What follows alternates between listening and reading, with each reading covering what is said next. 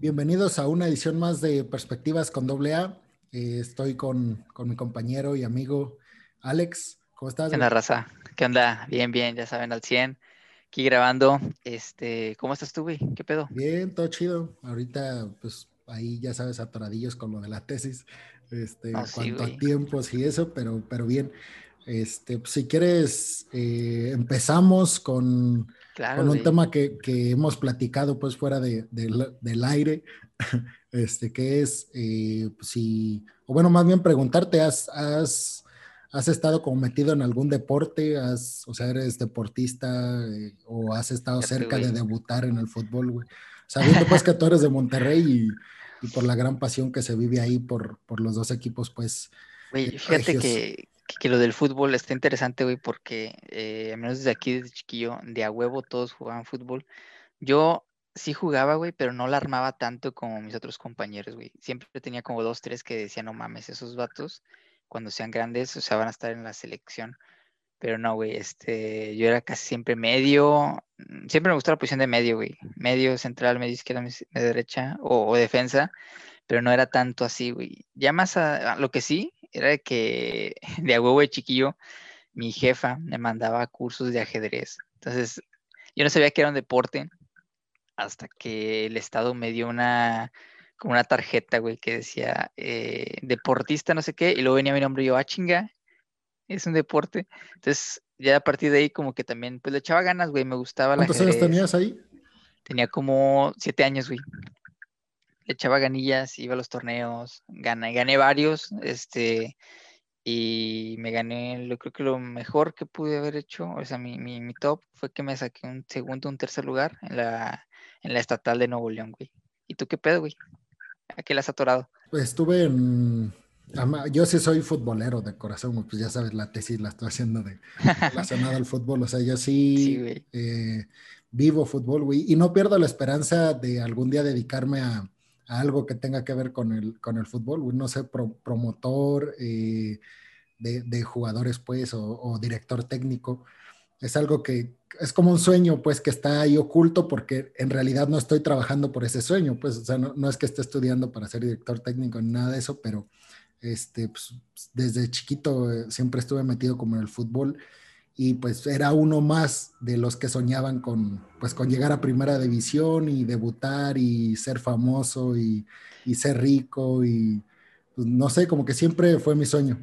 Ya, güey, y fíjate que es una organización bien grande, güey, el fútbol, o sea, mucha gente nada más lo ve como el deporte, pero ya cuando se enrola bien y ve todo el desmoder que es la FIFA, güey, ese es un universo bien grande, o sea, tiene todo, tiene eh, analistas profesionales, tiene un, sector de salud, tiene un sector de desarrollo urbano, industrial, este, arquitectónico, ¿no? Con los, con los estadios. Entonces, fíjate que el, para mí lo que es el fútbol pasó hace mucho de ser nada más un deporte a ser, digamos, una organización, al menos de algún, desde alguna perspectiva social, cultural y, y por último deportista, güey. No, sí, el, fútbol es, de las instituciones que más dinero genera en todo el mundo y es el deporte más popular en el sentido de que es el deporte que más se practica en todo el mundo, pues en, más lugares, como que llega a, pues sí, a, más países, a más rincones del mundo. Este, y, y se potenció gracias pues a la, al internet también, güey. O sea, yo me acuerdo cuando yo estaba pequeño, sí era difícil ver al Real Madrid o ver a Ronaldinho, que cuando yo estaba pequeño era como el ídolo. Ronaldinho era como un Messi o un Cristiano de ahorita.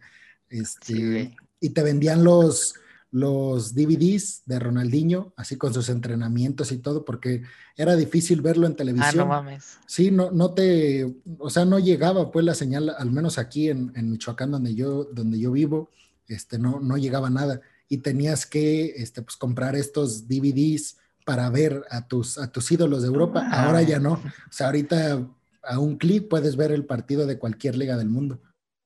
O sea, tú ibas al, al, mercadito, güey, el fin de semana y en vez de comprar la película, la de Dragon Ball, la de Pokémon, o cualquier, es que, ¿no? Es que uno de... DVD chingón de sí, es que uno de mis, de mis mejores amigos, este, en aquel, en aquel entonces vendía CDs. O sea, vendía CDs de música, DVDs y pues él me lo consiguió.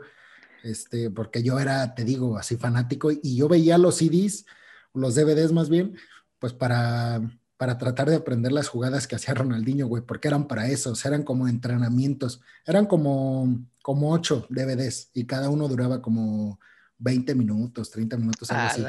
Entonces era para eso, eran como para clases. Entonces, te digo, o sea, yo, yo respiraba fútbol, güey. Y era, o sea, bueno, no, eso le quita pues objetividad al, o sea, el decir que yo era bueno, pero sí, güey, o sea, hubo un tiempo en el que yo era muy bueno en la primaria y luego en la secundaria.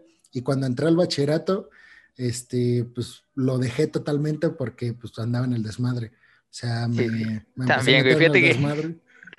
También, güey, creo que cuando entras al bachillerato ya empiezas a entrar al desmadre y ya no sabía nada de ajedrez, güey. Inclusive en la secu aún la seguía practicando tantillo, pero ya en el bachillerato ya me olvidé de los deportes, no era deportista. Ya cuando volví a entrar a la facultad, le volví a agarrar cariño, pero ya no era, ya, no me ponía el ajedrez, güey, le entraba a las artes marciales. Entonces, eh, estuve en taekwondo como dos, tres años y lo combinaba con MMA. Entonces me empezaron a llamar otro tipo de deportes, ¿no? La atención yo te digo, entré a la, a la prepa y, y, sí traté de entrar como al equipo de ahí del, pues al equipo este, de, la, de la prepa a la que yo iba y pues no quedaba, o sea, no, no quedaba y no quedaba. Y pues sí, o sea, yo sentía que no rendía en el partido, que era como de prueba, pues entonces, este, pues al final nunca me seleccionaron y de ahí lo empecé a dejar, lo empecé a dejar cabrón y además pues empecé a tomar, empecé pues, a pasármela con mis ah, amigos, en el desmadre y ya, o sea, me olvidé totalmente del fútbol. Ahora lo que, lo que hago, este, tengo ya, bueno, siempre me gustó correr, es, era como, como un gusto, pero no lo practicaba, por lo mismo, o sea, me la pasaba en la, en la borrachera. Ya hasta ahorita, este, a partir de, de diciembre del año pasado, empecé a, pues ya dije, o sea, se me tiene que volver a hacer el hábito de, de salirme a correr en las mañanas y desde entonces he fallado como tres días, güey. Desde el 15 de diciembre empecé. Este, pues al principio me corría así como una milla, una milla y media máximo. Y ahorita me corro cinco, seis diario. Este, entonces ya, ya se me hizo el hábito y ya, ya despierto esa hora y ya se me hace como, o sea, ya no puedo dejar de hacerlo, ya me molesta, no me siento a gusto si, si ya no voy a correr. Sí, si no corres. Sí, entonces es, es como lo que, lo que ando ahorita. Pero bueno, abonándote a lo que dijiste, sí, el ajedrez siempre me gustó, este, me hubiera gustado ser muy bueno en ajedrez porque siempre se me hizo interesante. Fíjate que sí estaba padre, güey, y a mí me encantaba eh, todo el ambiente que se vivía en los torneos. Y no sé si viste esta serie que, salió en Netflix, la de Queen's Gambit.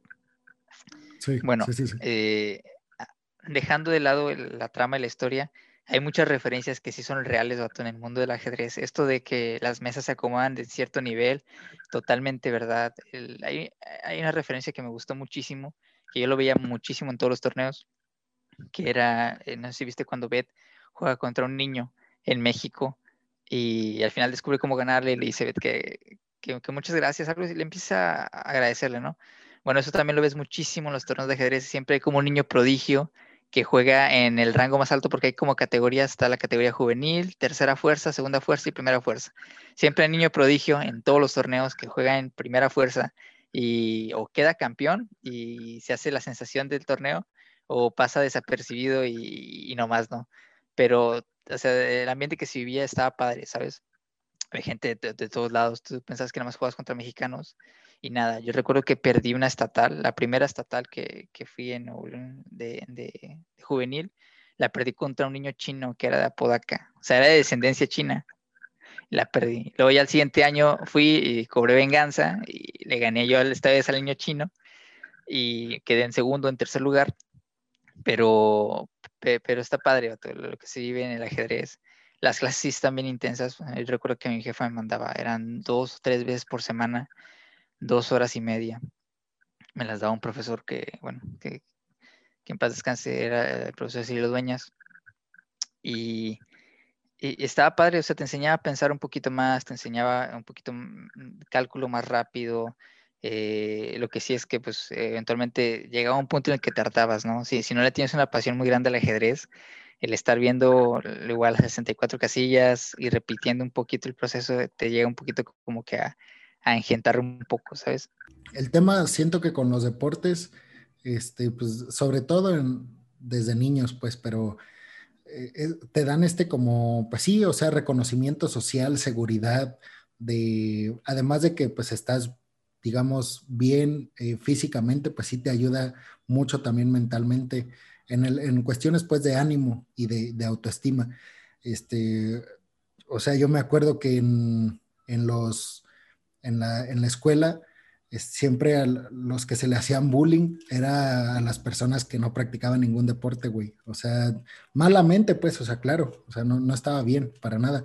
Pero, este, uno casi, casi, además de que me gustaba, pero sí hacías deporte porque no querías que te hicieran bullying por, no jugar fútbol, güey. El que no se metía en la reta, güey, ya la tenía sentenciada. O sea, tenía sentenciada que antes del partido, después del partido, le iban a macanear, güey, o le iban a hacer una pamba, o sea, ¿A ti, no te, ¿A ti no te hicieron bullying por, por que te gustaba el ajedrez? Porque sí me tiraban, güey. Porque era... Me tiraban carro. Sí, la, la, la biche, la chiquillada, güey, no, no, no, no, no, perdonaba ni una, güey. No, no perdonaba. Fíjate que varias veces sí, sí me tiraban carro, güey, y, burla y, y lo que fuera, pero ya cuando, por ejemplo, había torneos de secundaria o de primaria, y eso sí los ganaba, siempre, siempre los ganaba. Ahí es como, y ya cuando venía con el trofeo, ahí es como cuando ya se les bajaba el pedo, ¿no? Cuando como que ya empezaban a, respetar de que, bueno, este güey sí trae nivel. Pero antes de eso, si eh, estabas condenadísimo si no le entrabas a la reta de fútbol o el día de deportes, ¿no? De que, bueno, ¿qué deporte vas a hacer? Ah, pues traigo mi tablero de ajedrez. Nadie en su perra vida, güey. Nada más yo. Y un amigo que más o menos sabía jugar, ¿no? Entonces éramos los únicos dos. Y pues eventualmente, pues la raza, la chiquillada era, era gacha como siempre, ¿no? Sí, sí, sí, sí. El, o sea, pues te digo, uno, yo, bueno, no sé dónde, en qué bando estés tú, güey, pero yo como que siempre estuve en, los bullers, güey. O sea, siempre, siempre fui buleador porque, y, pero fíjate, algo que yo tenía, este, que me lo reconozco, es que yo no me metía con gente que yo sabía que, que no, pues que, que no se llevaba, pues, y que no, y que además no aguantaba este, no sé, por ejemplo, yo, yo era muy llevado con, pues, con mis amigos, o sea, con los que eran llevados conmigo y con los que pues, nos molestábamos todo el día. Con ellos sí, pero siempre trataba de, defender a los que les hacían bullying y pues no, ni se juntaban con nosotros, güey, como, pues no sé, siempre está, eh, siempre está el típico niño que le hacen bullying todos, pues nada más, güey, o sea, porque porque hace algo distinto a los demás, o porque no hace deporte, o porque es muy inteligente, güey, en, las primarias a los niños eh, cerebritos que le echan muchas ganas, se los tunden, güey, como si fuera, como si estuvieran haciendo algo malo. Yo a esos niños siempre era como el abogado, güey. O sea, sí trataba de, de nunca, además de que yo no les hacía nada, trataba hasta de defenderlos, güey.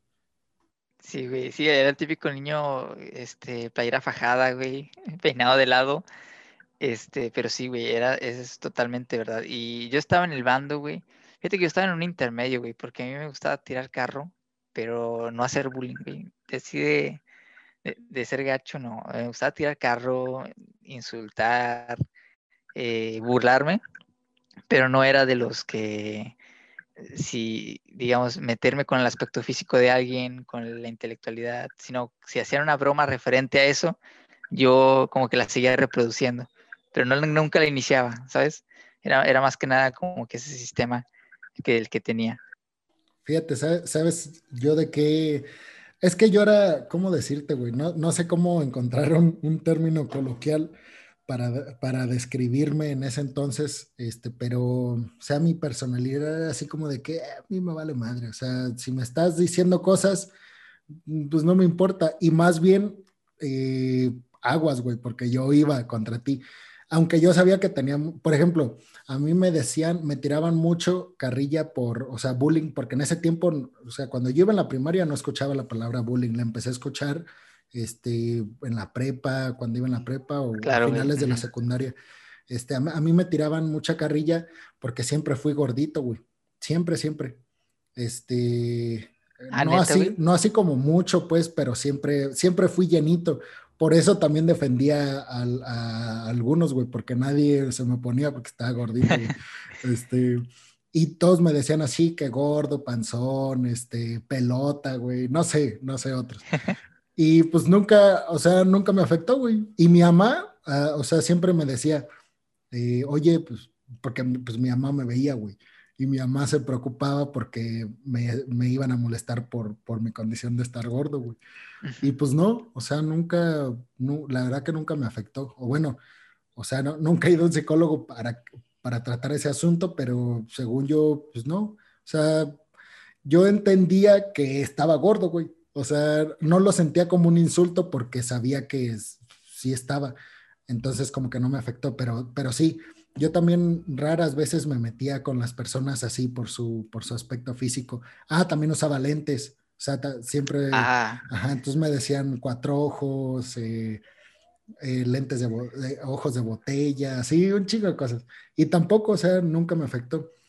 Lo, lo que sí, o sea, yo, yo sí era muy, muy llevado y siempre era como de que, o sea, siempre había un amigo que me seguía la, la corriente y era yo te hago, tú me haces.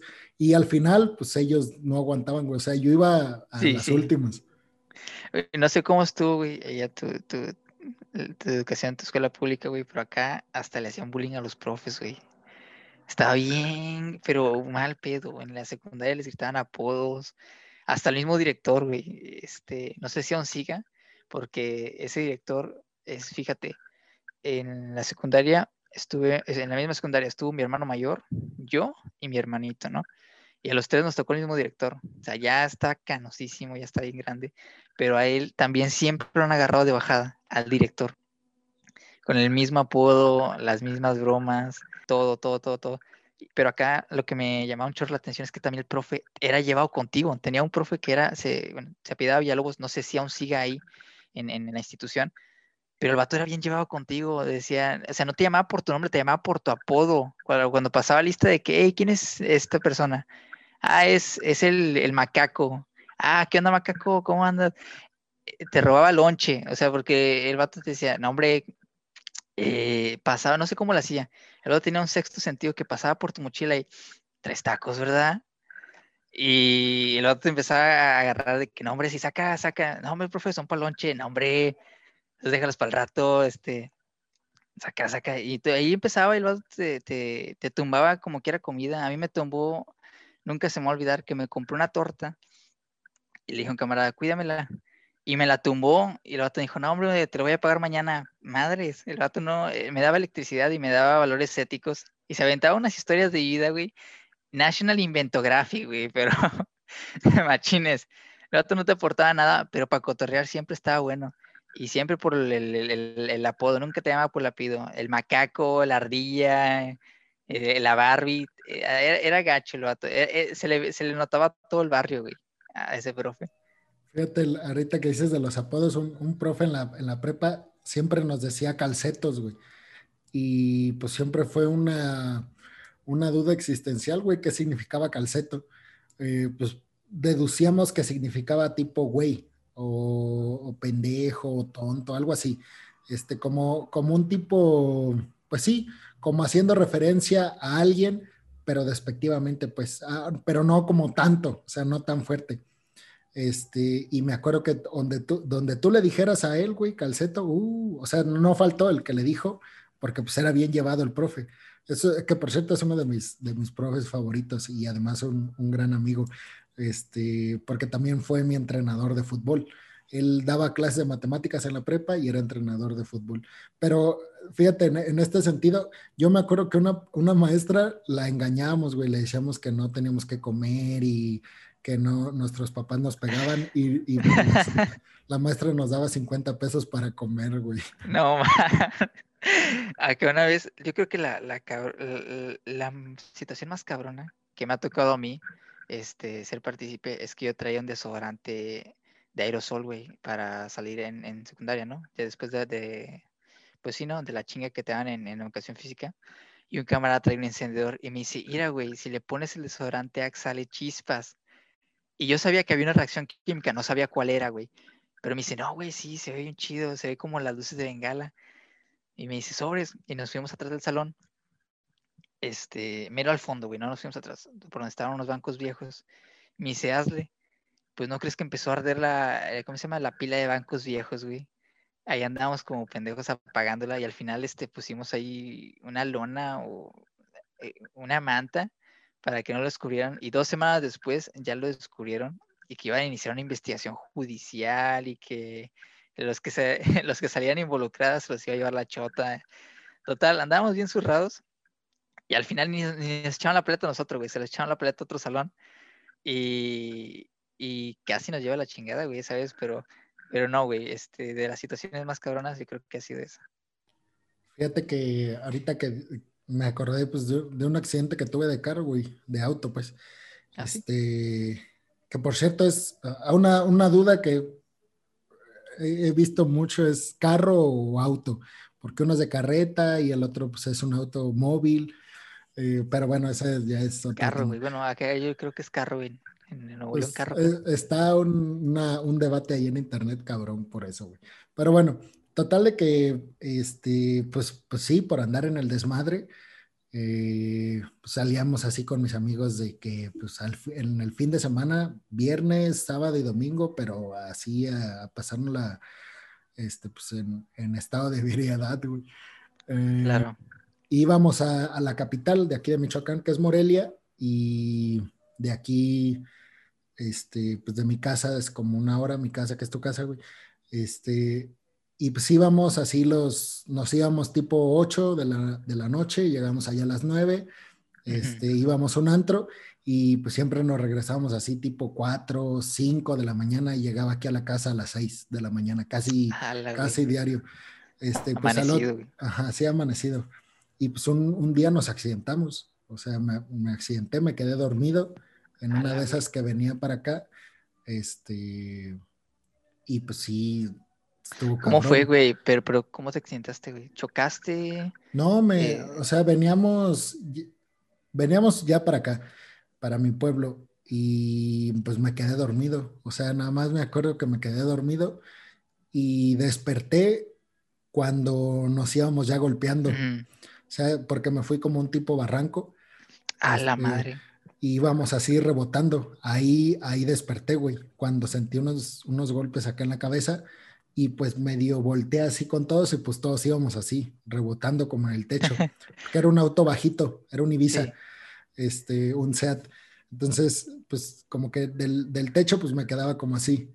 Entonces, pues luego, luego iba, iba rebotando y los demás, mis amigos también íbamos eh, tres, o sea, íbamos cuatro, tres amigos y yo, eh, dos eran que siempre íbamos y uno era como, creo que la primera vez que iba con nosotros, güey, que ya nunca volvió a ir. Este, también pues de mis pues mejores amigos. Eh, y ya, pues me quedé dormido mm, al barranco, desperté y pues estaban todos ahí como tratando de, de salir del carro. Este, pues yo también. Ah, ya logramos salir y pues no nos pasó pues de gravedad, nada. Este, pues algunos con, pues, con algunas lesiones, un amigo pues más lesionado, este, porque no llevaba el cinturón, pero, o sea, al final pues no nos, no nos pasó, digamos, algo así como mortal, pues, que bueno, para un dato curioso de, de esa anécdota, que, que, no es porque sea religioso o porque no lo sea, o sea, no, no tiene que ver con, con, juicios religiosos, simplemente es un dato curioso que fue un sábado 14 de febrero, más bien un domingo en la madrugada 14 de febrero y ese día vino el Papa aquí a, Morelia. Ajá. Entonces, pues ya sabes, ¿no? Mi mamá así de que no, pues fue, fue el Papa, o sea, bendito sea que vino el Papa y así. Y pues, o sea, como anécdota, pues estuvo gacha en el sentido de que fue una, pues una experiencia así, sí fuerte, sí, sí, este, que te, pues que te, que te llegaba, pero a partir de ahí, sí, no es que cambiara, no, no, estoy como en contra del concepto cambiar, pero, pero sí creo que fui más consciente de, claro, la, mejoras, de, la, de, la, forma en la que estaba viviendo, güey. Ah, ya, ya, güey. ¿Y el carro, güey, qué le pasó, güey? No, pues el carro fue pérdida total, güey. O sea, el carrillo se le salieron, se le salió una llanta, pues, o sea, fue pérdida total. Pero que pero llamaron ahí luego, al, 911 al... Sí, eh, llamamos al, a la ambulancia, pero como, como la, la, ciudad iba a ser un caos, o sea, ya, ya para cuando estábamos llamando a la, a la ambulancia y todo, pues ya estaba amaneciendo, eran como ya las 7 de la mañana. Uno de mis hermanos, el que vive aquí conmigo, fue por, fue por nosotros con mi hermana mayor, este, y fueron otros amigos y ya pues, nos ayudaron como a, a, dos amigos que estaban como más golpeados, los llevaron a los hospitales a Morelia. la ambulancia no llegó nunca porque la ciudad era un caos. O sea, iba a ser un caos porque pues estaba el recorrido que iba a ser ya el Papa. El Papa llegaba creo que a las 8 o 9 de la mañana al aeropuerto aquí de Morelia. Entonces justamente por donde iba a pasar el Papa era la entrada por la que nosotros llegamos a Morelia. Entonces iba a ser un caos y no podíamos como entrar, digamos. Y nosotros pensamos que por eso no llegó la ambulancia, por, por el caos de la ciudad. Y pues ya llegó un federal, este, llegaron los del seguro y pues ya sabes, a la, sí, sí. Pues, a la mexicana. El protocolo, güey, sí. No, pues a la mexicana, o sea, pues una porque, pues, sí, güey. Si no, si no, no, pues no iba a dar nada el seguro, porque, ajá, no, no voy a decir el seguro ni, ni nada. ni el nombre. además, no, no sé el nombre del, del, chavo, ni siquiera el policía, pero sí, este, pues el chiste era de que pusieran que, pusieran que fue un accidente y pues no que iban borrachos los que iban a... Ah, de, de hecho, después de eso fue todo como una odisea porque el carro, teníamos una botella en el carro, entonces pues obviamente explotó, se, se, quebró la botella y el carro apestaba alcohol. Claro. tequila, apestaba alcohol. entonces el, el, del seguro dijo, mira, o sea, sí, ya teníamos como, o sea, mi hermano se encargó como eso, de arreglar todo eso. Ajá. Este, y Menos asientos, es mejor.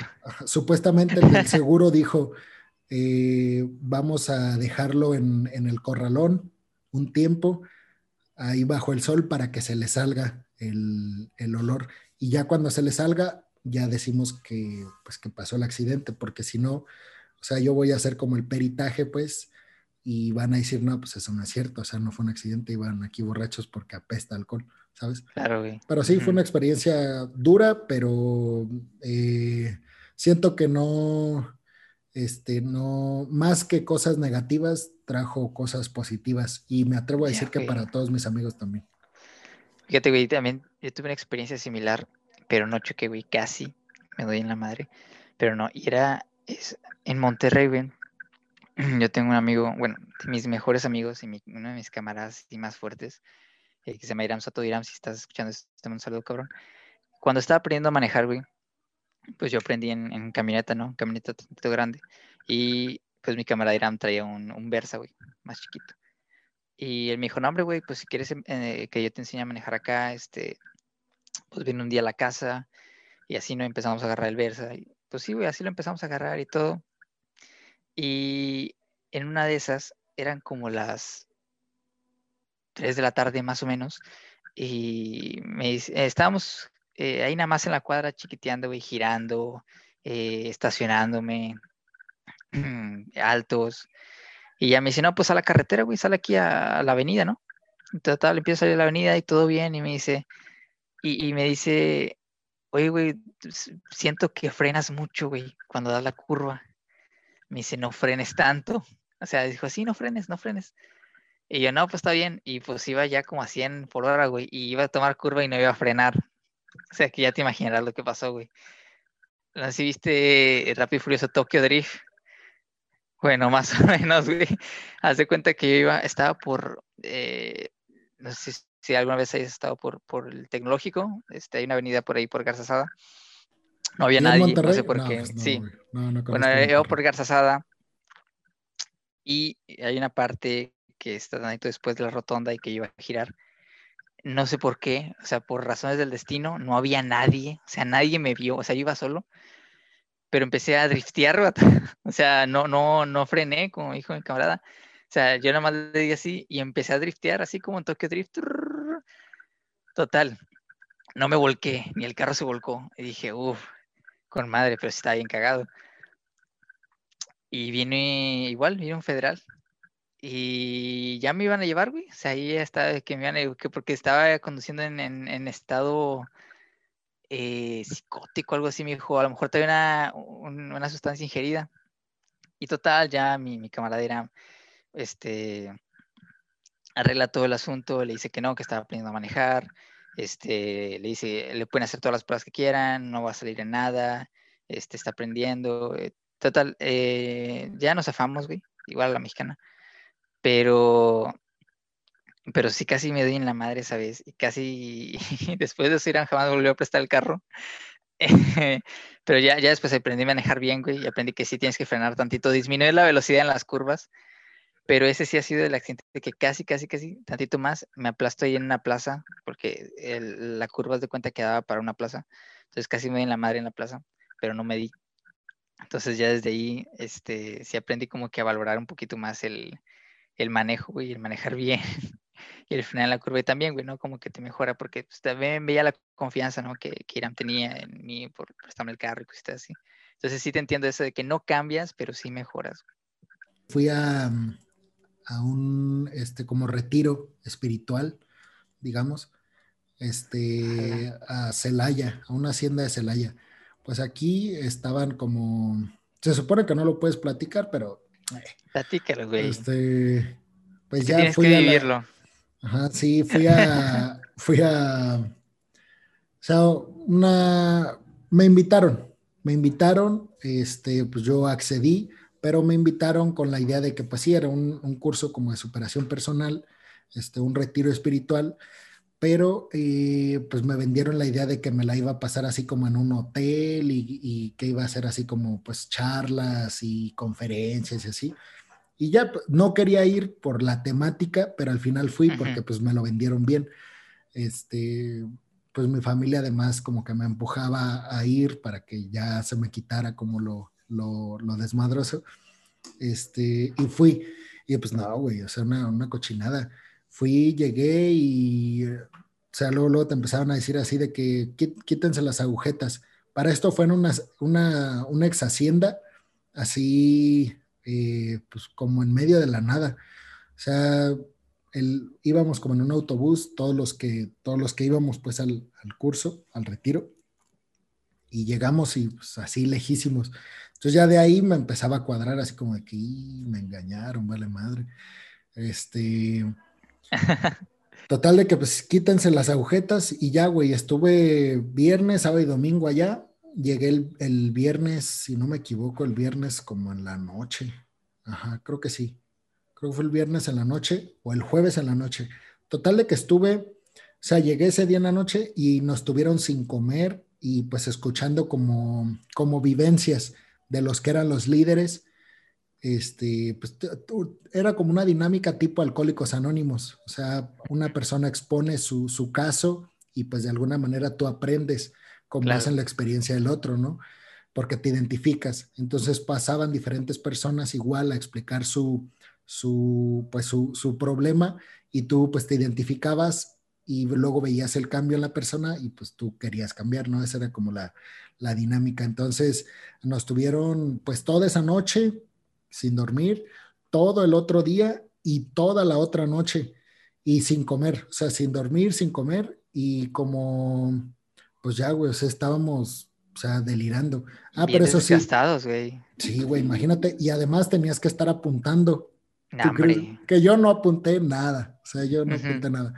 Este, y era como un proceso para al final liberarte de lo que te estaba, de cosas, era tipo, pues hasta un asunto como freudiano, o sea, era como retroceder a, o sea, no tenía nada que ver Freud, pero digo, para como relacionarlo, era como retroceder a lo más escondido de tu subconsciente, eh, encontrar aquello que te está quejando para que tú seas como eres en este momento buscarlo, encontrarlo, identificarlo y borrarlo. O sea, decir, esto es lo que me causó que yo sea así ahorita. O sea, aquel problema de niño hizo que ahorita yo sea una persona alcohólica.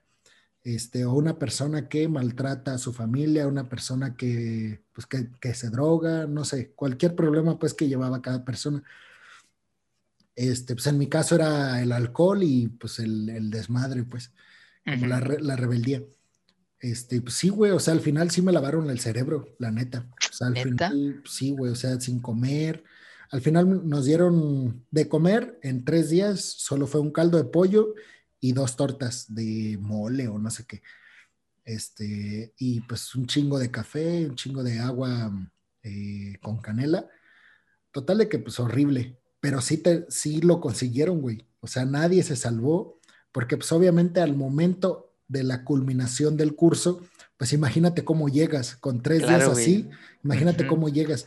Tú puedes, o sea, pueden hacer contigo lo que, lo que quieran, güey. Y pues ya, o sea, llegué aquí a, con mi mamá y con mi familia, pues, este, como según renovado, ¿no? Y me acuerdo que tenía así mi rosario, güey.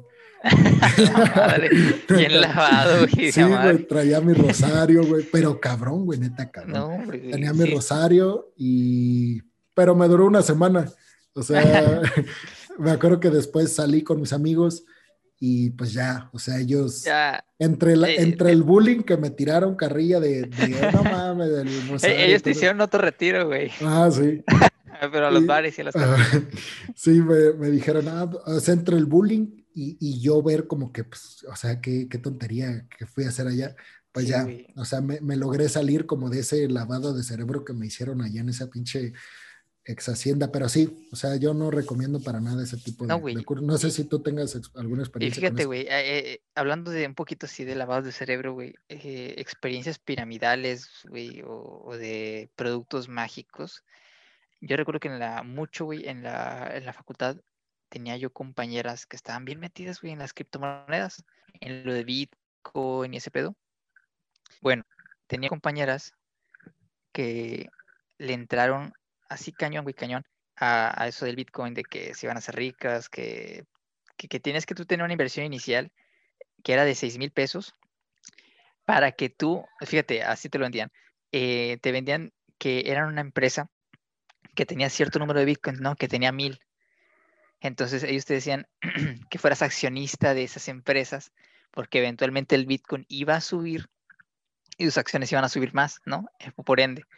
Y la, me recuerdo que, venían conmigo y me decían, este, oye Manuel, este, tú que eres muy inteligente, tú sabes lo que es la criptomoneda. Y él le decía, no, pues tengo más o menos una, una noción de, de, lo que es. Y ya te empezaban a dar el speech, o sea, lavándote el tono del cerebro de que, no, pues es que yo no sabía y hace como dos meses le metí 12 mil pesos y mi inversión ha sido de no sé cuánto por ciento y las acciones van en no sé cuánto por ciento. Este, y yo te quiero invitar a ti a que tengas un ingreso fijo, nuevo. Y, yo decía, chinga, chinga. a mí lo que yo lo que siempre dudaba es, y lo que les decía, oye, ¿conoces al dueño de la empresa? No, pues no, es que a mí me invitó no sé quién. Y yo, entonces, ¿por qué tienes que invitar a más personas, no? Porque tienes que diluir a huevo las, las, las acciones. Y ya de ahí como que no sabían cómo responderme y como que ya se calmaban, ¿no? Como que decían, ah, este, este, eh, este no quiere o no, sabe qué pedo, ¿no? Con el mundo de las finanzas.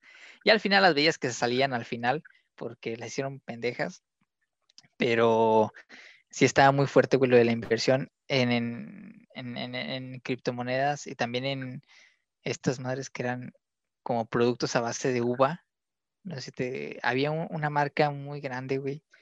Que Cayana. ¿no? güey, e, e, eran unos. Se llamaba una marca Suecia, de Suiza, güey, algo así. Cayana, algo así, que eran como unos botecitos de concentrado de cáscara de uva y que era milagroso. Y un camarada también estaba bien metido en eso. Eh, y que te decían de que, bueno, es que si vendes tantos productos te vamos a dar una camioneta y no sé qué tanto es, madre. El vato allí, ¿no? Le hizo toda la lucha, vendió, vendió el número de, esos productos y le decía, ah, es que no eres socio diamante, eres socio plata y eso nada más aplica para los socios diamante, pero tienes que seguir esforzándote, ¿no? Y, le mandaban cosillas así bien chiquitillas, pero para lo que él les vendía, no les era redituable, güey. O sea, no le era redituable todo lo que él hacía con tal de conseguir esa, esa mentada camioneta Mini Cooper, lo que les... Eh, Sí, no, lo que les prometían, güey. Y de experiencia así de coaching de vida, nunca he tenido así una, gracias a Dios, nunca he tenido una, experiencia así de que, de que te inviten, ¿no? Al, a la plática motivacional. Sí tengo amigos que han ido a ese pedo, de que les han dicho que es que tienes que lavar pies de no sé quién, eh, de que vas a renacer, tienes que quitarte la barba porque ahora vas a ser un bebé de nuevo, y van así el otro día con la barba pelada. Entonces como que sí les daban el cerebro bien, bien maquiavélicamente. Pero nunca yo he tenido experiencia, bueno, si tú te has tenido una experiencia de ese pedo. No, no, tanto, pero siento que, bueno, con, la única cercana al, como al, a las criptomonedas la tuve cuando, pues cuando, o sea, a mí me tocó cuando la Bitcoin costaba un dólar. Este, pues me acuerdo que uno de mis hermanos me mandó así el link por si quería comprar y era, pues creo que te pedían 200 dólares, que, que invirtieras 200 dólares y pues eran 200 Bitcoins que tengo que cada una costaba un dólar. Este, y pues no, o sea, no, no, no se me antojó. Ahorita, ahorita lo cierto es que la, la Bitcoin, pues eh, está, o sea, vale muchísimo, vale como un millón de pesos, una, una, una criptomoneda, poquito más de un millón de pesos. Este, y pues es una locura, güey, cómo, cómo sí ha alcanzado niveles de, pues de popularidad y niveles económicos pues este, gigantescos. Y ahora con el apoyo de, Elon Musk, con, con, ese pedo y Tesla, pues que tiene, que de hecho Tesla ya anunció que puedes comprar autos con la Bitcoin. Este, y pues pum, o sea, otra vez se disparó. Sí, la, la Bitcoin ahorita está carísima por, sobre todo por, ya estaba, ya estaba, creo que costaba en ese entonces como 15 mil dólares, luego subió como a 25, luego a 35 y ya con, no, costaba 15, como 15 y luego cuando Elon Musk compró un chingo, subió como hasta 65, 55 mil dólares, creo, una, una criptomoneda. E, ese cabrón pone un tweet de algo y las acciones suben, güey. sí, pero como, como que lo hace para calar cómo está el mercado. O sea, como que dice, a ver, voy a hablar mal de esto, a ver cuánto baja, voy a hablar bien de esto, a ver cuánto sube.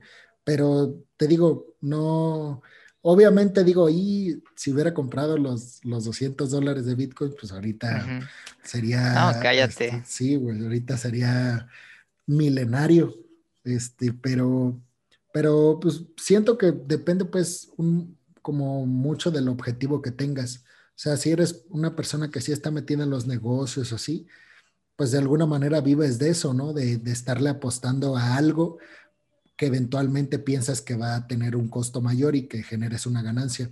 Pero uno que no, pues no se dedica a eso, o sea, no, no quiere decir pues que uno lo tenga todo, pero sí que estás enfocado como en otra cosa. Entonces, pues realmente preocuparte por comprar bitcoins o no, como que no es, no es mi objetivo ni tiene nada que ver con, mi, con mi este, propósito de vida. Entonces, como que no, pero, pero fíjate, en ese entonces y cuando, cuando yo fui al curso ese que te platiqué, este, como que empezaba todo ese tema del, del coaching, o sea, como que fue el auge y de ahí empezaron a salir eh, pues un montón de personajes que ahorita pues son, son millonarios y muy, muy famosos y populares en redes sociales.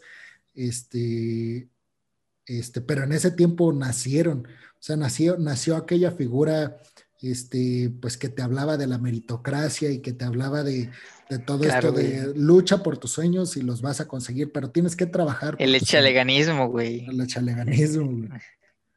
Ahí tuvo como su auge desde ese entonces y pues ahorita está a su máximo, máximo esplendor, esplendor, güey, perdón. Y fíjate, güey, el, a menos a mí, sí conocí yo a un vato que es lo que, que su máximo sueño era hacer eso me acuerdo porque le tiré un paro una vez que él ya se estaba graduando y él estaba buscando como una asesoría de tesis. Y yo pues en, ese momento era, ya estaba también en los últimos semestres, pero pues ya le, le movía, ¿no? A la investigación y le... Y pues eventualmente yo conocía, ¿no? A los, a los doctores que, que eran los tutores y ya sabía más o menos cómo trabajaban. El vato me decía, yo, yo quiero hacer coaching de vida. Y el vato me daba unos discursos, o sea, magistrales, vato. Hacía una gimnasia mental perrísima en las que te, empezaba a decir, es que hay cuatro tipos de, de barreras que uno tiene y tú tienes la número dos, este, y es que eres muy cohibido. Y te voy a decir por qué eres cohibido.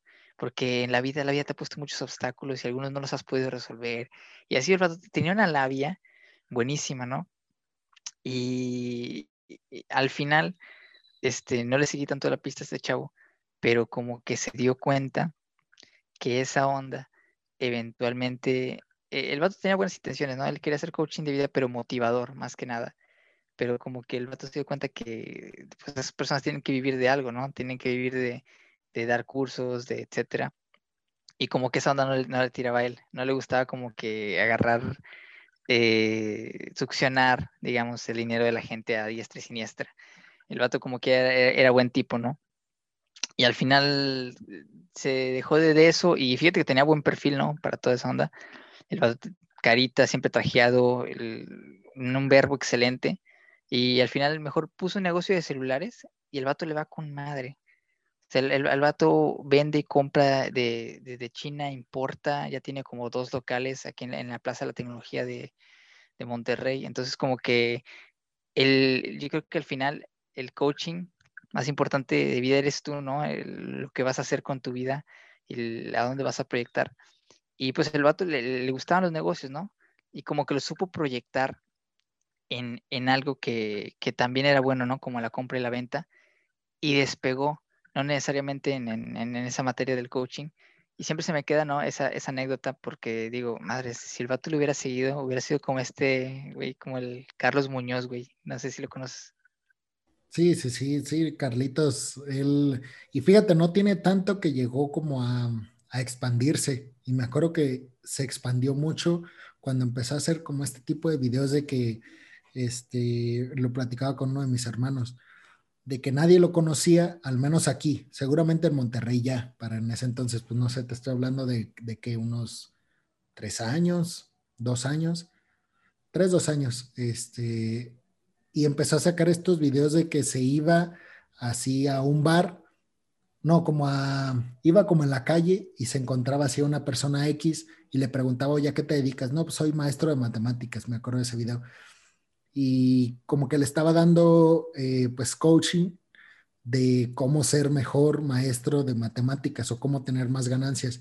Y le empezó a proponer así de que se fuera a un antro a enseñar matemáticas en, en el antro, desde ahí a los, a los matemáticas, pues a los, a los que encontraba, güey. Sí, puras tonterías. Puras mamadas. gracias a eso se, se, disparó su fama, güey. Yo me acuerdo, fue en esos, en ese tipo de videos. Se encontraba alguien en la calle y les, según él, les, les, les vendía contenido de valor y, pues, o sea, no un objeto tangible, sino más bien le decía como habilidades que podía desarrollar dentro de, la profesión que estaba desarrollando la persona que se encontraba. Este, pero sí, sí lo conozco. De hecho, eh, ahorita está como en crisis ese güey. Por, bueno, crisis. Por el debate, güey. Ajá, por el debate con, con Diego. Yo recuerdo que ese cabrón lo conocí por un blog que hizo con otro youtuber que sí seguía que se llama el Dr. Vic que es un doctor que empieza, bueno, no te empieza a explicar cosas de medicina, pero lo puedo a partir de series, de anime, de, curiosidades, ¿no?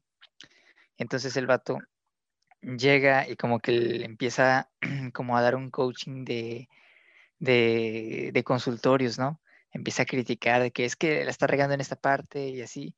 Y desde ahí me empezó a sonar mal la fama de él, pero cuando supe que, cuando supe un video fue cuando ya me cayó el 20 de que no, este güey te vende puro humo.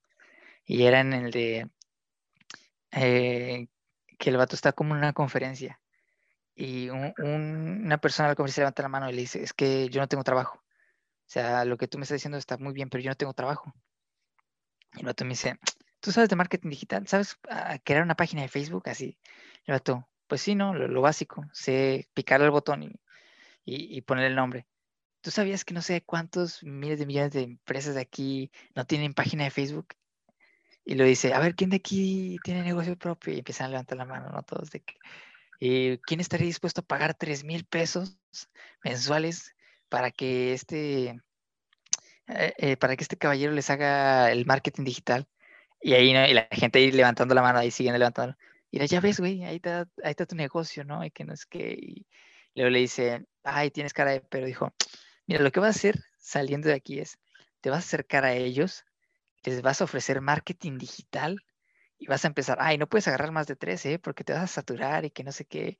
Entonces dije, no, o sea, el vato como que, eh, eh, o sea, lo, está obligando una a producir y otra a conducir algo a lo que tal vez él no, no, uno, no está ni capacitado, tal vez por, lo, por la manera de la expresión.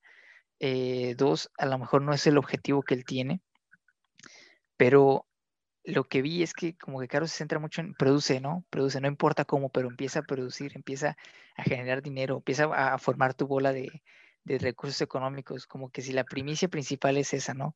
Empieza a formar capital. Si no tienes capital, no estás haciendo las cosas correctamente.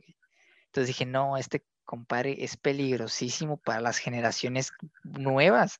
O sea, van a pensar que los recursos son infinitos, que la motivación de, vida de uno es generar capital, que no digo que esté mal, güey, está con madre que, que puedes generar capital, pero que sea sustentable también, güey, con, el medio ambiente, con los recursos humanos, ¿no? Que puedas dar si vas a dar trabajo, que sea también emocionalmente, culturalmente, socialmente sustentable, ¿no? Con lo que estás haciendo. Pero no, este compadre se pasa todo eso por los huevos y es genera capital, no importa cómo, y vamos a ser todos ricos, ¿no? Vamos a tener capital infinito.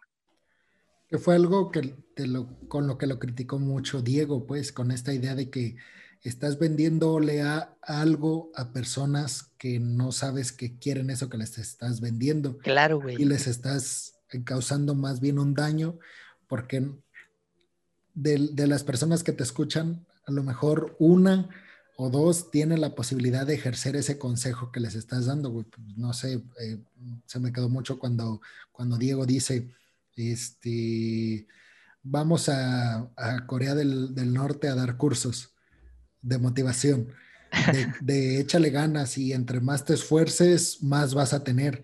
O sea, cuando, el, cuando hay una figura del Estado que te dice no, o sea, te puedes esforzar lo que quieras, pero el que va a decir cuánto vas a tener soy yo, Estado. Eso te habla de, la, pues sí, de la idea que tenemos, eh, de la idea falsa que tenemos de que pues entre más trabajes, más vas a tener, güey. O sea, si dependiera de eso, que bueno fuera. O sea, en realidad la vida sería mucho más fácil. O sea, el, el decir, si trabajas más horas, en lo que sea que te estás dedicando, te va a ir mejor en la vida. Pues los albañiles, güey, los trabajadores, si no, serían riquísimos, güey.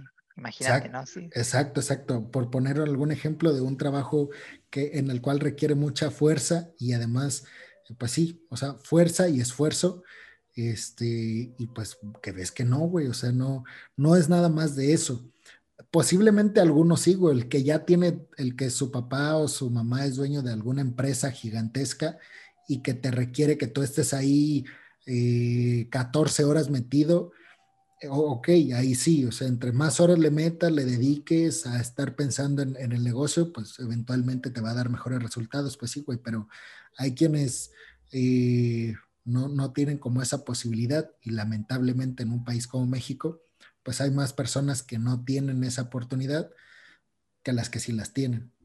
Claro, güey, y no, fíjate que eso también ah, lo he visto que, bueno, un autor, no recuerdo bien el nombre, güey, pero que lo vimos el semestre pasado, hablaba de eso, de que existe también un monopolio en la investigación, en el cual dice que tú puedes ser una fregonada, fregonada de investigador, y científico, pero hay también una serie de, estructuras detrás, de estructuras detrás de ti que ya condicionaron tu éxito en este campo qué es la en dónde obtuviste formación, el capital social que tienes, eh, quién fue tu asesor de tesis. Eh, también eso posibilita, bueno, eso es, nada más te abre cierta posibilidad a una gama de trabajo limitada. O sea, si tú estudiaste acá, muy, muy difícilmente vas a poder llegar acá. No digo que sea imposible, pero que sí va a representar un reto mayor. Entonces ahí también existe como un, hasta cierto punto como un monopolio de, de posibilidades académicas, ¿no? Dentro de, nuestro mismo espacio, güey, en el que estamos. Entonces, eh, eso también se ve muy reflejado en las posibilidades económicas que puedes llegar a tener.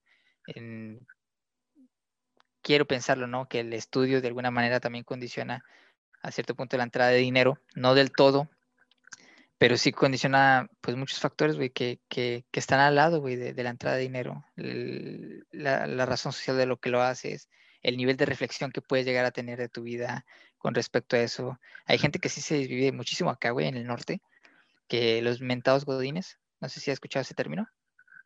Sí, sí, sí, sí, muy famoso. también acá, sí, también acá.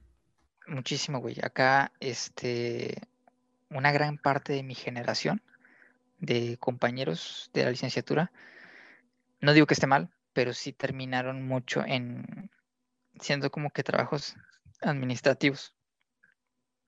Y es una, acá al menos es ponte la camiseta, güey. Te hablan mucho fuera de horario. Es, a, veces te queda muy lejos la empresa de tu casa porque pues están en que se la fregada. Y, son factores, güey, o sea, que, que, que, que, sí existen de verdad. O sea, el, eh, e, este pedo del echeleganismo realmente sí es una esperanza muy falsa, güey, dentro de, al menos de, de mi generación a lo que hemos visto, o sea, es, sí le puedes echar todas las ganas que quieres, güey, pero vas a seguir eh, ahí, güey. Y te vas a desvivir un montón de horas en la empresa y a veces vas a estar mal pagado y te van a solventar algunas cosillas nada más con, tal de que le sigas produciendo. Pero eso es totalmente verdad, güey. De veras. ¿Y si viste el debate? Claro, güey. No, no, tremendo, güey. Buenísimo todo lo que dijo, lo que le dijo Diego, güey se me hizo eh, de las partes más importantes es, bueno, que, yo vi del debate fue, ¿y tú cómo sabes lo que yo quiero? Es que venimos a ayudar, ¿no? Es que como todos tenemos la cualidad, y le empieza a dar, ¿no? Como que el discurso del, del dice, yo creo que ni siquiera tú sabes lo que quieres, cómo quieres influir en mí, porque todo lo que tú hablas es acerca de ti, de tu éxito, de, de, de cuántos has ganado millones, o sea, tú quieres reflejar de a ti mismo en otras personas no quieres reflejarlos a ellos, no quieres impulsarlos para que ellos sean auténticos, ¿no? Para que ellos sean lo que son, ¿no? O sean, sean su propia persona. Tú quieres que ellos sean tú. Y no, desde ahí, obviamente dije, no, ya lo tiene destrozado, pero para mí fue lo, más importante. Y, cuántas veces no es así, ¿no?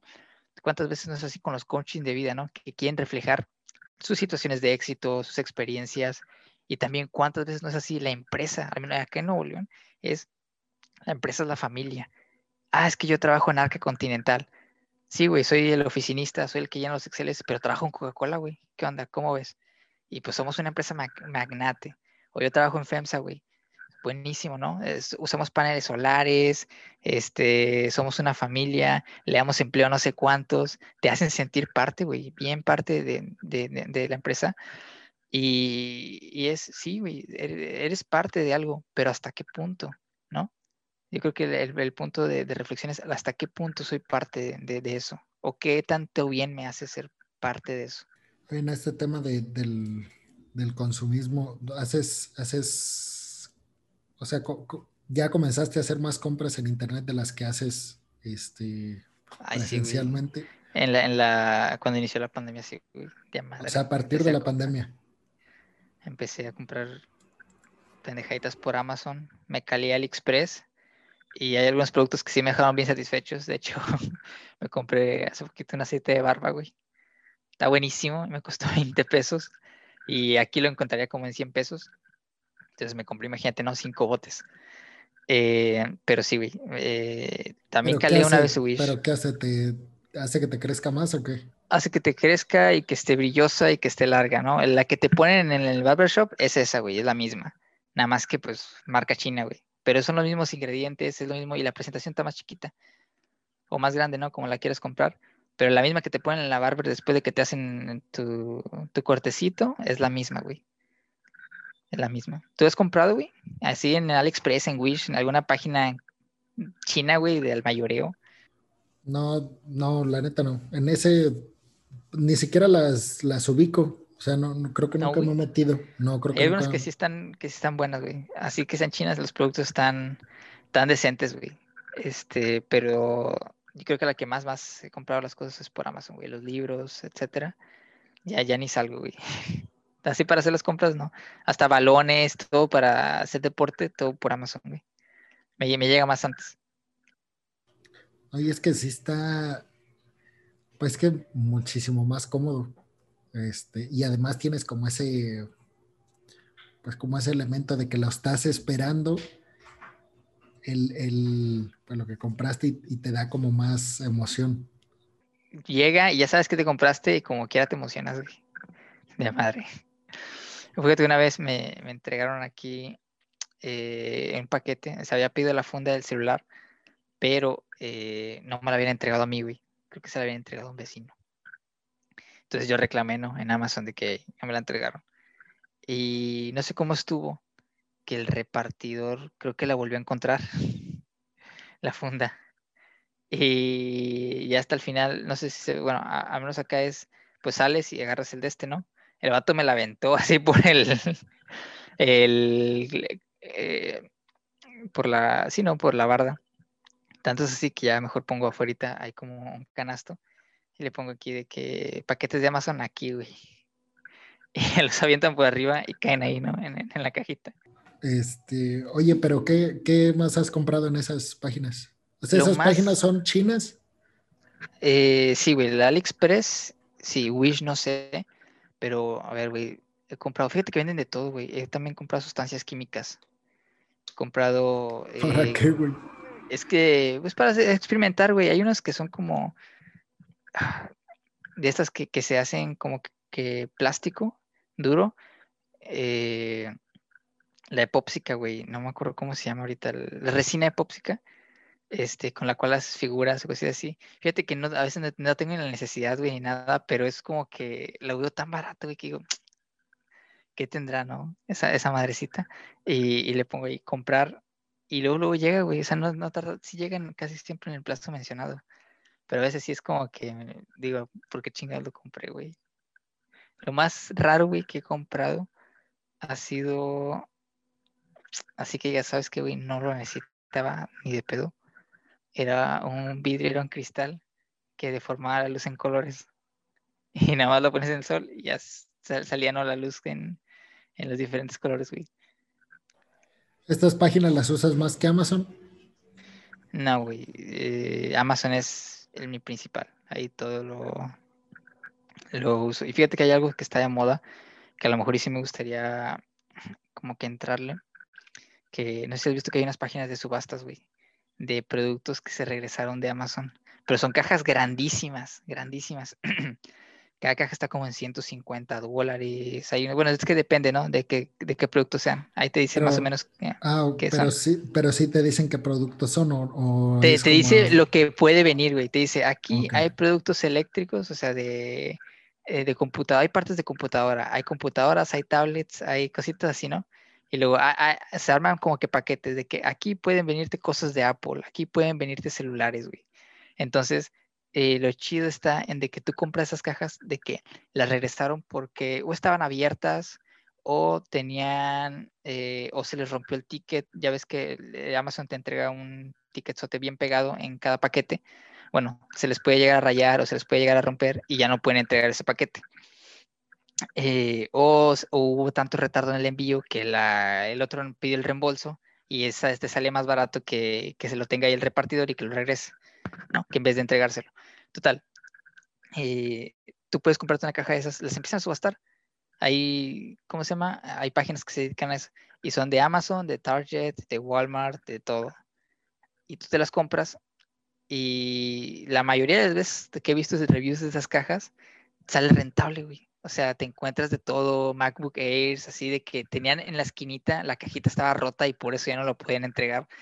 Entonces digo, no manches, güey. Lo único es que esas páginas, nada más si eres americano, si, eres norteamericano, puedes este, comprarlas. Nomás puedes, eh, o sea, como que apostarles, ¿no? De que hacer tu, tu, ay, sino de ofrecer dinero. Ajá, pero ¿por qué? Porque te piden, creo que identificación de allá y te piden de que, bueno, ya la ganaste y te la vamos a enviar, pero tienes que mandar una dirección de Estados Unidos, ¿no? Pero está buenísimo esa onda y sí he visto muchísimos reviews. Soy adicto, güey. Yo soy adicto a ver los videos de esos vatos de que me compré esta caja por 150 dólares. Vamos a ver qué hay. Y siempre salen ganando los vatos, ¿no? De que, ah, mira, hay esto. Pero ¿cómo se llama esa página donde de esas subastas? Fíjate, la tengo ahí guardada, güey. Este, la tengo ahí guardada. No me acuerdo porque ya tengo un chorro de que, de que no entro pero era casi como Amazon, no sé qué, este... lo que puedes hacer es, o sea, lo que puedes hacer es pues, meterte a esas subastas y si tienes algún conocido o familiar allá en Estados sí, querido, pues, güey. sí he querido, pero no, no, no lo he platicado así profundamente con, con, familiares así, güey. A lo mejor tú sí puedes, güey. Sería padre. De hecho, había un proyecto de un mexicano que quería hacer eso con productos de Mercado Libre. Pero como que se quedó en pausa, dije, no, estaría buenísimo. De que productos que, que, se, que en vez de que se queden en almacén, se hacen cajitas así, de que órale, ¿quién le, quién le ofrece más? Y el que le ofrezca más se lo envían y pues ahí ya vas ganando, ¿no? Y también pues ya tienes de alguna manera el Mercado Libre pues tiene una ganancia, ¿no? De aquellos productos o que se devolvieron o que no se pueden integrar porque este, están un poquito aplastados o cualquier cosita. Entonces eso está padre, güey. Yo soy súper adicto a ese pedo. O sea, hay, hay youtubers que se, que se dedican pues a eso, a estar comprando y, y hacer el, el review de lo que les llegó, ¿no? Sí, güey, del unboxing. O sea, yo en realidad sí compro muy poco. Este, y realmente lo, o sea, como lo que he comprado, como que he gastado, pues que he invertido en, línea, pues en, como en tenis, o sea, no sé, dos pares, eh, compré como todo esto para quedaron, hacer sí, no, sí, o sea, no, no he tenido ningún problema en ese sentido porque se encargué el micrófono, este, las cosillas que uso pues para hacer el podcast, las encargué, las, las dos lámparas que están aquí enfrente, este, los tripiés, memorias, eh, pilas para la cámara, este, eh, ah, encargué, ya ves que te dije lo de la compu, pues encargué la, el disco duro, este, de estado sólido y encargué una, una memoria RAM. Y pues bien, güey, pues, nunca he tenido ningún problema con eso. Y y pues sí, la verdad que sí se me hace barato. O sea, como que sí, sí te da esa. Lo que pasa es que siento que lo, ahí está como la, la adicción que nos causa comprar en línea, güey, porque tú vas a una tienda, pues, no sé, eh, a cualquier tienda de, ¿qué, ¿qué, podremos decir? No sé, bueno, es que ya no está, pero imagínate que vas a Best Buy y, y este, y en realidad tienes el mercado como restringido a lo que hay ahí en esa tienda. Tú, la diferencia con Amazon, por ejemplo, es que puedes encontrar el mismo tripié, el mismo objeto que estás buscando, el mismo producto lo puedes encontrar en diferentes precios ahí mismo, en esa misma plataforma. Entonces siento que te, da, o sea, a ti como usuario te, te da mayor como felicidad tener más opciones, no solo de precio, güey, sino de, pues de de diferente tipo de producto, porque luego algo que, que fíjate, me, di cuenta de que yo termino comprando las sugerencias que me da Amazon. Haz de cuenta, yo busco tripié, este, no sé, tal marca, y lo veo, pero luego abajo te ponen, eh, pues, como sugerencias o algo así, o para ti o algo así. Entonces te ponen más tripiés, este, a lo mejor de otra marca, pero más baratos y con a lo mejor con una con algo mejor del que estabas buscando y terminas comprando ese que te sugirió Amazon, que a lo mejor es de ellos. Claro, güey, sí. Eso pasa un chorro eh, cuando estás, o sea, el médico algoritmo ya te conoce muy bien. Entonces, tú buscas algo y hasta te envían correos, ¿no? De que eh, no te pierdas la excelente oportunidad, no sé cuánto de descuento. Y yo, ala. Y sí me ha pasado a mí fíjate con las aplicaciones como AliExpress, por ejemplo, yo me quería comprar una red de voleibol, ¿no? Entonces fui al Soriana de aquí y la tenían como en más o menos 200 pesos, ¿no? 150, 200 pesos, las que tenían. Y decía, no mames, está bien cara. Y en AliExpress me daban en 20 pesos, empaquetada. Y era la misma, o sea, eh, la misma que estaba que, podía comprar en Soriana, güey, me la daban en, en, AliExpress y por 20 pesos, no, güey, hasta me compré dos, imagínate. O sea, de, tan barato que está el peso. Y era la misma textura, era el, mismo, la misma función, ¿no? Que le iba a poner. Entonces, como que para cositas así también chiquitas, sí requiero, bueno, sí, sí utilizo yo AliExpress, güey. Pero ya para cosas así como más especializadas, micrófonos, cámaras, celulares, yo creo que ahora ahí sí le meto a, lo que es el, gigante de Amazon. Sí, también ahí tiene que ver como con lo que andas buscando, ¿no? O sea, si estás buscando como a, lo mejor, como lo que dices, la misma fórmula, pero más barata, pues a lo mejor no afecta que lo compres en China, pero sí, si estás buscando como cosas de tecnología, sí, siento que sí te da más seguridad que sepas que lo que vas a comprar, si no es de tu país, viene de Estados Unidos. Yo, yo sí, güey, sí, da una seguridad, no sé por qué, güey. Ya saben, ya saben, raza, no sean consumistas, no tanto. Tenemos una, concepción muy occidental, güey, hasta para comprar en, en línea. Claro, güey. Pues bueno, güey. Pues bueno, güey. Muchísimas gracias, vato. No, hombre, a ti y gracias a todos los que nos, nos están escuchando. Este, ojalá les, les guste y, pues nada, güey. Claro, güey. Pues nada, ahí estamos viéndonos. El siguiente tema. Cuídense bastante, raza. Bye. El siguiente programa en eh, una semana. En una semana, acuérdense. Compártanlo. Cuídense. Cuídense.